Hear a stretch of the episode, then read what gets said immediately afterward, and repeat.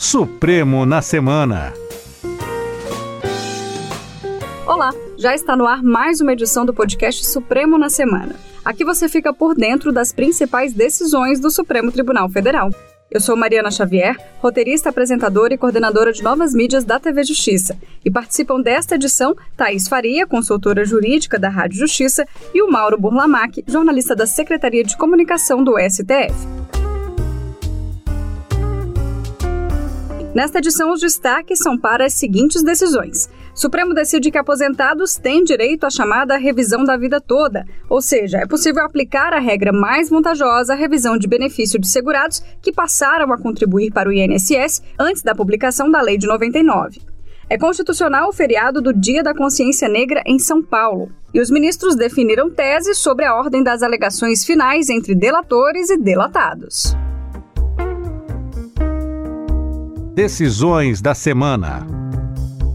Começando pela quarta-feira, fim do julgamento sobre o feriado do Dia da Consciência Negra em São Paulo. Os ministros decidiram que é constitucional esse feriado. Para a relatora, a ministra Carmen Lúcia, essa data é um símbolo de resistência cultural e também uma ação afirmativa contra o preconceito racial. Isso, Omari. É, só lembrando, então, a, a ação dizia que havia decisões é, é, divergentes no, no, no, no, judiciário e pedia que o Supremo é, fixasse uma jurisprudência, né, para ser seguida por todo o poder judiciário, né? A ministra votou nesse sentido, dizendo que são, né, se trata de uma ação afirmativa, que não se tratava de de estar legislando sobre direito do trabalho, como chegou a ser legado uhum. pela Advocacia Geral da União nos autos, né?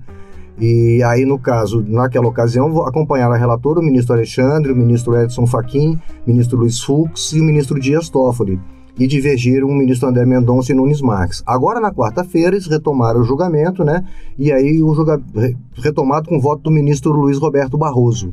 E o ministro Luiz Roberto Barroso, Mauro, entendeu que existe sim jurisprudência no STF de que a instituição de feriado que avança sobre o direito do trabalho é de iniciativa da União. Só que no caso do Dia da Consciência Negra é preciso fazer uma exceção à regra geral, porque a Constituição Federal se refere reiteradamente à questão de igualdade e contra o preconceito racial, dando ao racismo a condição de crime inafiançável.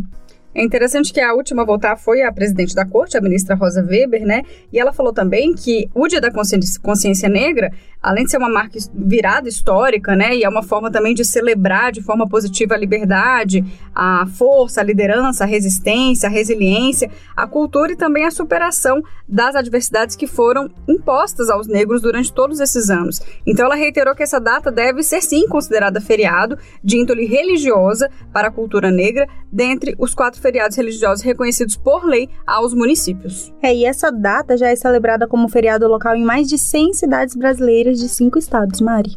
É isso, Mari. Então, assim, por nove votos a dois, a ação acabou sendo julgada procedente, confirmando a constitucionalidade dessa norma paulistana que criou o feriado no Dia da Consciência Negra no município. E ainda no plenário de quarta-feira, o STF definiu a tese sobre a ordem das alegações finais entre delatores e delatados. Essa tese, Thaís, foi proposta pelo ministro Alexandre de Moraes, certo? Isso mesmo, Mari. Em outubro de 2019, o Supremo decidiu que em ações penais com réus colaboradores e réus não colaboradores, é direito dos delatados apresentarem as alegações finais depois dos delatores. E prevaleceu o entendimento de que, como os interesses são conflitantes, a possibilidade de o delatado se manifestar por último assegura o direito fundamental da ampla defesa do contraditório. E essa decisão foi tomada no âmbito de uma da análise de um habeas corpus apresentado pelo ex-gerente de empreendimentos da Petrobras, Márcio de Almeida Ferreira, que foi condenado no âmbito da Operação Lava Jato. E ele alegava que, mesmo tendo sido delatado, teve que apresentar as alegações finais de forma concomitante com os demais réus que haviam firmado acordo de colaboração premiada e buscava então reverter essa condenação, pedindo que ele apresentasse as alegações finais depois dos colaboradores. E por unanimidade, então, agora, nesta quarta-feira, os, os ministros fecharam uma tese para esse assunto. É, a tese, como falou a Mari, foi sugerida pelo ministro Alexandre de Moraes, que né, foi o voto vencedor no julgamento do habeas corpus que você comentou, né? E a tese aprovada, então, ficou assim: havendo pedido expresso da defesa, no momento processual adequado, conforme o CPP artigo 403 e a Lei 8038, artigo 11, os réus têm direito de apresentar suas alegações finais após a manifestação das defesas dos colaboradores sob pena de nulidade. E Mari, só lembrando que naquele HC que eles julgaram, eles decidiram fixar uma tese para poder é, gerar segurança jurídica, porque é, essa decisão se aplica a muitos casos que tramitam no judiciário. Tá certo, então ela vai ser replicada aí por outras instâncias também, né? Bom, e aí no final da sessão de quarta ainda foi retomado o julgamento da chamada revisão da vida toda, que se estendeu até a sessão de quinta-feira. Muita gente aguardava por esse julgamento e os ministros decidiram a favor dos aposentados, ou seja, é possível aplicar a regra mais vantajosa, a revisão de benefícios de segurados, que passaram a contribuir para o INSS antes da publicação da lei de 99, que foi uma lei que mudou um pouco a regra, né, Thaís? É exatamente isso, Mari. Em 1999 veio uma lei que mudou toda a forma de calcular alguns benefícios do INSS, que é conhecido como fator previdenciário. Antes, o cálculo era feito pela média dos 36 últimos salários de contribuição no período de 48 meses. Nesse mesmo período, em 1999, foi criada uma regra de transição, que previa que o cálculo seria a média dos 80% maiores salários após julho de 1994 para aqueles filiados antes de novembro de 1999. E essa data, né, julho de 1994, ela é porque foi a data de instituição do Plano Real, que controlou a superinflação, porque antes tinha o Cruzeiro Novo, o Cruzeiro Real, e então, depois, né, com essa regra de transição, quem recebeu maiores salários ou quem contribuiu por muitos anos antes de julho de 1994 se sentiu prejudicado e acionou a justiça buscando reverter e considerar esses, essas contribuições feitas antes de julho de 1994 e esse caso chegou aqui no Supremo Tribunal Federal. Agora, Mauro, não adianta correr para o judiciário, entrar com a ação, não é algo imediato, né? É importante a gente esclarecer isso. É, Maria, é importante lembrar isso, né? A decisão realmente não tem aplicação imediata com o final do julgamento agora essa semana, né? Ah, o regimento do Supremo prevê que é, a Corte tem até 60 dias para publicar o acórdão desse julgamento. A partir daí começa a contar prazo para apresentação de eventual recurso, que no caso seria os embargos de declaração.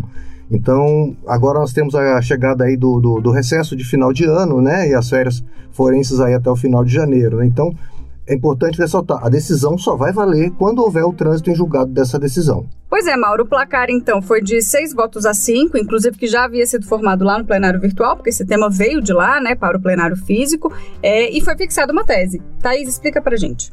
Então, para que se considerem essas contribuições feitas antes de julho de 1994, é preciso que haja vantagem para o contribuinte, para o segurado. E, além disso, a pessoa deve ter se aposentado com base na lei que estava em vigor entre novembro de 1999 até 12 de novembro de 2019, antes da reforma da Previdência. E os ministros também ressalvaram os casos de direito adquirido, que também é possível pedir essa revisão. Então, por exemplo, quem se aposentou com base na lei nova após a reforma da Previdência, mas poderia ter se aposentado com base na lei antiga, porque já cumpriu os requisitos, pode sim pedir essa revisão da vida toda para considerar os, os, as contribuições feitas antes de julho de 1994. Vamos agora então para o plenário virtual, com a decisão do STF que rejeitou a denúncia contra Aécio Neves em uma relação ao projeto Madeira. Thaís, que projeto que é esse, né? O que que estava eh, sendo investigado? Segundo a denúncia oferecida pela PGR, Mari, o parlamentar recebeu cerca de 65 milhões de reais de propina das empreiteiras Odebrecht e Andrade Gutierrez, por favorecimento em licitações envolvendo empreendimentos no Rio Madeira, mais precisamente nas usinas de Santo Antônio e Giral, em Rondônia, e o relator, ministro Edson Fachin, considerou que essa denúncia narrou de forma genérica que a Aécio Neves teria promovido desentraves burocráticos relativos a essas usinas, a pedido das empreiteiras e mediante solicitação de vantagem indevida, mas não apontou, entre as atribuições do cargo de governador, quais seriam os atos passíveis de negociação e não especificou como o parlamentar teria usado a atuação política dele em favor da empreiteira. Mari, uma particularidade desse caso é que em agosto de 2022 a PGR chegou até a se manifestar favoravelmente ao pleito da defesa, no sentido de, de encerrar né, a, o processo e, que ser rejeitada a denúncia com base na, na ausência de justa causa, porque a denúncia teria se baseado apenas em delação premiada. Mas o ministro ressaltou nesse ponto que a lei que prevê que não se pode aceitar denúncia com base em apenas em delação premiada já estava vigorando na época, né? Então, o ministro né, fez esse, esse... Essa observação e rejeitou, né? E rejeitou a denúncia, exatamente. Ok, próximo tema então, vamos falar sobre a validação de leis que restringem o aproveitamento de créditos de PINs e COFINS. Essa decisão foi tomada no julgamento de recurso extraordinário e ela tem repercussão geral. Isso, Mari. No, no RE 841979, uh, a empresa, no caso a Unilever, pediu para que fosse aproveitado crédito de PIS e COFINS referente aos tributos já recolhidos em etapas anteriores na cadeia, né? no caso, na, na compra de insumos. Seria a aplicação do que eles chamam de princípio da não cumulatividade. O que é isso, Thaís? Então, a Constituição Federal ela prevê a possibilidade desse princípio da não cumulatividade em relação à contribuição do, ao PIS e a COFINS. Quando se fala em PIS e COFINS cumulativo, significa que a incidência dos dois tributos ocorrerá sempre que houver uma venda, mesmo que o produto já tenha sido tributado anteriormente. E esse conceito fica bem claro quando a gente fala do atacado e do varejo. Quando o atacadista adquire os produtos do fabricante, há incidência do PIS e COFINS. E no momento em que o atacadista repassa os produtos para o cliente, há uma nova incidência desses dois tributos. Então, quando o produto chega até o consumidor final, ele pagará o preço mais elevado devido a esse PIS e COFINS cumulativo. E o plenário então decidiu essa questão super importante, porque já o PIS e COFINS não cumulativo surgiu em 2002 por duas leis que foram promulgadas, e então é, créditos para o abatimento das comercializações anteriores e são descontados do valor pago ao governo federal. Então é isso, é um desconto, é um creditamento ao contribuinte. Pois é, a empresa então tinha pedido no TRF5 uh, para se afastar duas leis que previam lá restrições ao direito desse crédito em algumas situações e o TRF5 negou, né, de, né, manteve mantendo as leis. Né, dizendo que, que, que, as leis, né, que o legislador poderia tratar desse assunto. E aí, no julgamento agora aqui no, no Supremo, os ministros entenderam por maioria, seguindo o voto do ministro Dias Toffoli, que realmente o legislador tem autonomia para tratar de créditos de tributo, como é o caso, permitindo ou negando aproveitamento, desde que respeite matriz constitucional do PIS e COFINS e os princípios constitucionais de razoabilidade, isonomia, livre concorrência e proteção da confiança. Seguimos então para as decisões monocráticas. A gente começa com a decisão do ministro Barroso, que validou um acordo para o Silas Câmara pagar 242 mil reais pela rachadinha que ele era acusado. Esse acordo foi firmado entre o deputado e a PGR a um dia da prescrição de pena por peculato. Importante a gente contextualizar aqui, Thaís, antes de começar a explicar, que isso foi assunto no plenário, né? Plenário físico aqui do STF. Sim, e no julgamento da ação pelo plenário, o ministro Luiz Roberto Barroso havia votado pela condenação no crime de peculato a uma pena de cinco anos e três meses de prisão, mas a análise desse caso foi suspensa por um pedido de vista dos ministros André Mendonça e Dias Toffoli. E na ocasião, o ministro Luiz Roberto Barroso ressaltou que, considerando a pena proposta, a prescrição ocorreria a partir do dia 2 de dezembro de 2022. Então foi validado agora esse acordo para o deputado Silas Câmara, que terá que pagar esse valor pela suposta rachadinha. É, mas lembrando que assim que chegou o pedido de homologação dessa, desse acordo, o ministro Barroso realizou audiência né, com o parlamentar é, e aí o parlamentar confirmou o interesse, que era de livre e espontânea vontade de fazer esse acordo, né? E se comprometeu a cumprir o acertado. O ministro então analisou e decidiu homologar, mas ele falou que, mesmo que não seja cabível firmar esse tipo de acordo após o recebimento da denúncia, o fato de o caso estar na véspera da prescrição acabou sendo a via mais adequada para minimizar os prejuízos, segundo o relator ministro Barroso. Entendi. Agora, Thais, explica melhor para a gente o que, que é um acordo de não persecução penal. Então, o acordo de não persecução penal é um instrumento consensual firmado entre o investigado, que é assistido pelo defensor, pelo advogado, e o Ministério Público, e as partes ajustam cláusulas negociais que devem ser cumpridas pelo acusado e ao final ele tem a punibilidade extinta. E é cabível esse acordo sempre que houver um crime sem violência ou grave ameaça, a pena mínima tem que ser inferior a quatro anos, entre outras condições que são previstas no Código de Processo Penal. É, e só pode ser feito na fase pré-processual, isso o ministro deixou bem claro, né? E aí, a peculiaridade do caso, com a prescrição prevista já para acontecer no dia 2 de dezembro, a decisão foi tomada no dia 1 levou o ministro a admitir esse acordo, mas em caráter totalmente excepcional, e ele deixa claro isso. Exatamente. Vamos então para mais uma decisão monocrática. O ministro Faquim determinou medidas para a proteção de povos indígenas isolados e da terra do índio do buraco. O índio do buraco, na verdade, era um representante né, desse povo, que era conhecido como índio do buraco, e aí, Mauro, ele faleceu. É, a qual etnia esse índio pertencia? Na verdade, a etnia, Mari, era Tanaru. Uh, esse índio, que ficou conhecido como índio do buraco, ele era o último representante dessa etnia e vivia isolado numa terra indígena desde o final dos anos 90, pelo que se tem notícia. Entendi. E ele faleceu. Ele faleceu agora em novembro, isso. E aí, a, a, essa associação dos povos indígenas do Brasil peticionou nesses autos dessa DPF 991 para que o ministro, então, determinasse o que, o que deve ser feito com essa terra indígena, porque né, já não tem mais a etnia, e até né, pedisse informações com relação à, morte desse índio. É, e foi concedida uma medida cautelar para manter a portaria que restringia o uso da terra Tanaru, até que seja adotada uma destinação condizente com a importância e a memória desse grupo de indígenas totalmente dizimado.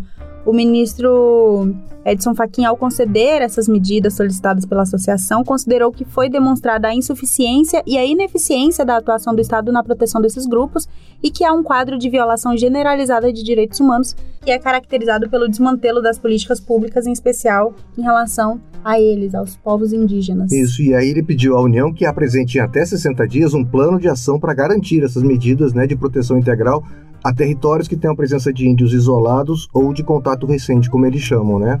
Ah, e quanto ao falecimento do índio do buraco, Mari, o ministro pediu informações ainda à União sobre procedimentos utilizados na perícia e, inclusive, o resultado da autópsia. E para a gente fechar esse bloco aqui do podcast, vamos falar do quarto Encontro Nacional de Precedentes Qualificados, um evento promovido pelo STF e também pelo STJ. Mauro, foram dois dias de muitos painéis né, e assuntos extremamente importantes para o Judiciário. É isso, Mário. O, o encontro reuniu representantes de tribunais superiores, né, do STJ, do TSE, do TST, e foi acompanhado por desembargadores de tribunais de justiça, dos tribunais regionais federais. Né? É um tema de muita importância, porque uma cultura de precedentes, como diz o, o título da, desse encontro, fala diretamente com o princípio de extrema grandeza para o judiciário, que é a segurança jurídica. Thais, inclusive, explica pra gente o que, que são os precedentes qualificados, qual é a importância dele para o judiciário. A gente pode dizer que os precedentes qualificados, Mari, são julgamentos proferidos em procedimentos que são aptos a expressar o entendimento de determinado tribunal sobre uma questão de direito a ser aplicado nos demais casos que envolvam a mesma matéria. Nós temos isso no recurso extraordinário, por exemplo, quando os ministros fixam a tese, essa tese é aplicada pelos demais tribunais do país no julgamento de temas semelhantes. A mesma coisa acontece com o recurso especial, porque teve uma emenda constitucional que também traz esse filtro da repercussão geral. Então, esses precedentes eles servem para fortalecer, para garantir o disposto no Código de Processo Civil, que é a uniformidade, a segurança jurídica e a estabilidade das decisões judiciais. A previsibilidade, como eles citaram muito né, no encontro, né, a previsibilidade das decisões, estabilidade e até mesmo uma certa celeridade em julgamentos quando já, já existem precedentes e eles se baseiam nisso, né, quando o caso for totalmente semelhante, isso dá inclusive uma certa celeridade no judiciário. É, no caso, por exemplo, de tese de repercussão geral, os, os, os tribunais inferiores eles analisam o processo, veem se é o caso de aplicar a tese já fixada pelo Supremo e aplicam ao caso concreto, dependendo se cumpre, se o caso cumpre ou não os requisitos. O que vem por aí? Na semana que vem, nós temos um feriado, quinta-feira, dia da justiça, não temos sessão, mas temos alguns outros temas que serão julgados, Thaís. Qual que é o destaque? A decisão que nós comentamos agora há pouco do ministro Edson Fachin, que determinou medidas para a proteção dos povos indígenas isolados e da terra do Índio do Buraco, ela está sendo submetida a referendo pelo plenário, do, pelo plenário virtual. Então, os ministros devem analisar até o dia 12 se confirmam ou não essa decisão do ministro Edson Fachin. Tá certo, Thaís. Muito obrigada pela participação e pelas informações aqui do podcast. Eu que agradeço mais uma vez pela oportunidade. Mauro, obrigada pela sua participação também aqui no nosso podcast Supremo na Semana. Obrigado a vocês pela conversa e pelas informações. É isso, a gente fica por aqui. Esse podcast tem a produção da Secretaria de Comunicação do STF com o apoio da Rádio Justiça. Esse episódio foi roteirizado e apresentado por mim, Mariana Xavier, com comentários da Thaís Faria, consultora jurídica da Rádio Justiça, e também do Mauro Burlamac, jornalista da Secretaria de Comunicação do STF. Edição e sonoplastia são do Daniel Leite. Se você tem alguma sugestão ou crítica, mande um e-mail para sco.stf.jus.br. Muito obrigada pela companhia e até o próximo episódio episódio. Supremo na Semana.